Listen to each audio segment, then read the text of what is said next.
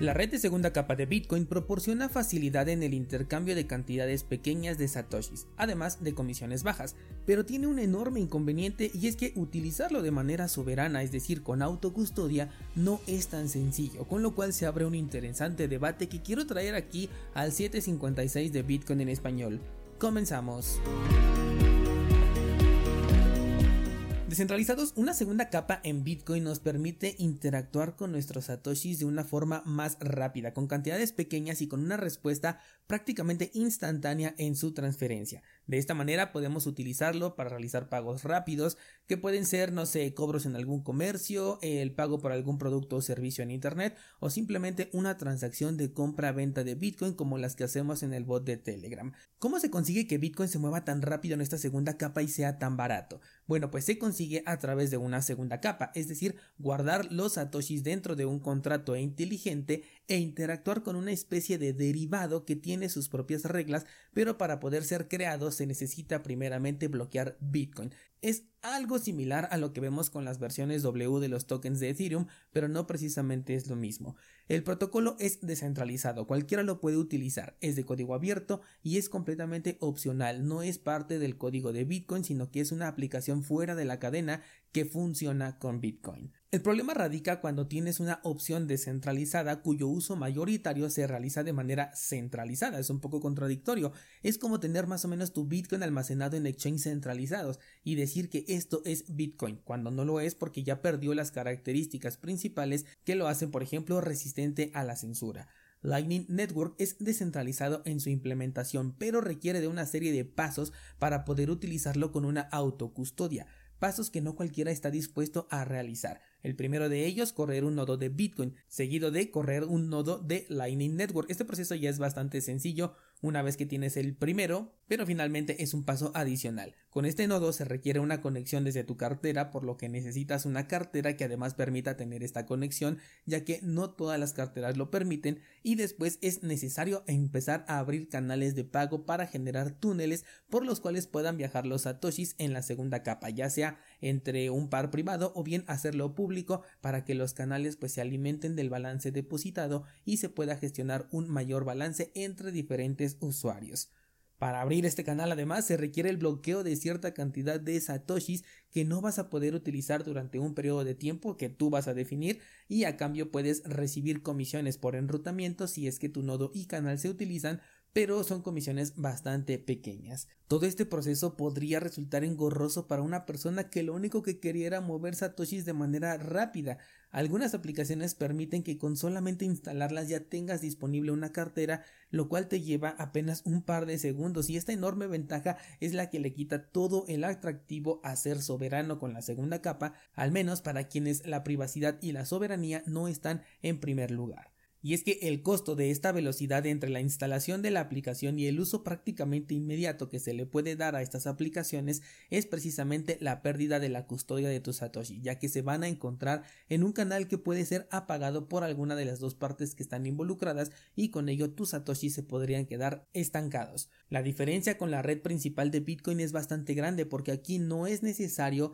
que corras un nodo para tener una autocustodia, ya que por eso se nos entregan palabras de recuperación con esto es más que suficiente para saber que eres el único dueño de esos satoshis y el registro de propiedad de estos satoshis dentro de la blockchain no se puede alterar sin la clave privada correspondiente, cosa que no sucede con Lightning Network porque ahí el nodo de Bitcoin, la apertura de canales y el bloqueo de fondos son completamente necesarios para una gestión autocustodiada y aún así con un ligero riesgo de que la contraparte con la que estás conectado cierre su canal en algún momento. La semana pasada les compartí un gráfico donde se mostraba que el uso de Lightning Network estaba incrementando gracias al uso de Nostor, lugar donde se pueden enviar SAPs que son eh, microtransacciones hechas con satoshis utilizando precisamente la segunda capa. El gráfico nos muestra que la aplicación más utilizada para ello era Wallet of Satoshi, la cual es una aplicación de lo más versátil de estas que te digo que puedes utilizar un segundo después de haberla instalado en tu dispositivo,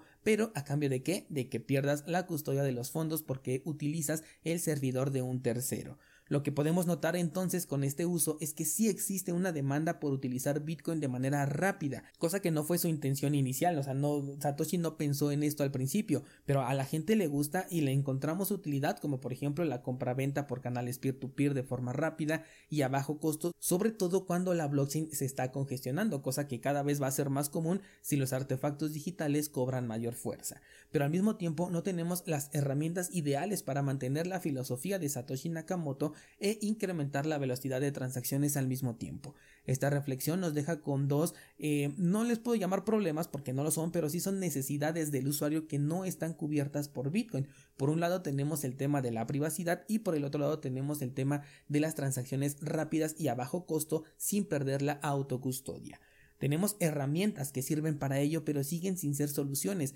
Los podemos considerar más bien como parches que van tratando de cubrir esta necesidad, pero no la solucionan. Por parte de la cadena principal tenemos los CoinJoins que son buenos pero tampoco son infalibles al 100%. Tenemos los Paynims que son una buena alternativa pero no están implementados a nivel de protocolo por lo que son completamente opcionales y lo opcional termina segmentando al nicho de personas que las utiliza. Esto hablando en términos de privacidad y por el lado de la segunda capa hablando ahora en términos de velocidad en transacciones tenemos las aplicaciones que se conectan a servidores de terceros o la opción de gestionar nuestro nodo por nuestra propia cuenta con un coste de tiempo y dinero en aprender e implementar esto para poderlo utilizar de manera soberana. ¿De qué manera podríamos cubrir estas dos necesidades? Creo que todavía no lo descubrimos porque de ser así pues ya tendríamos una implementación, pero una de las bases a revisar podría ser por ejemplo Monero, quien consigue resolver por un lado la velocidad de transacciones sin perder la custodia y por el otro el tema de la privacidad en toda transacción a nivel de protocolo sin que ésta sea una opción. El detalle viene cuando vemos a qué costo es que lo resuelve, pues es perdiendo la trazabilidad y la transparencia. Nadie que no sean los involucrados puede verificar una transacción con Monero, por lo que nunca sabrá si hay un ataque de doble gasto. No se puede cumplir esta frase de no confíes, sino verifica con las transacciones de terceros hechas con Monero porque son invisibles incluso en la blockchain, y conocer el suministro total requiere de matemáticas ligeramente más complejas, es decir, lo podemos saber, lo podemos calcular, pero no lo podemos verificar. Al menos no al 100%, porque sí que podemos verificar toda la emisión de monedas, ya que este dato sí es completamente transparente, pero una vez que ya se están gestionando las transacciones, al no saber si se gestionó alguna con un doble gasto, tampoco podemos saber si el suministro entonces está incrementando.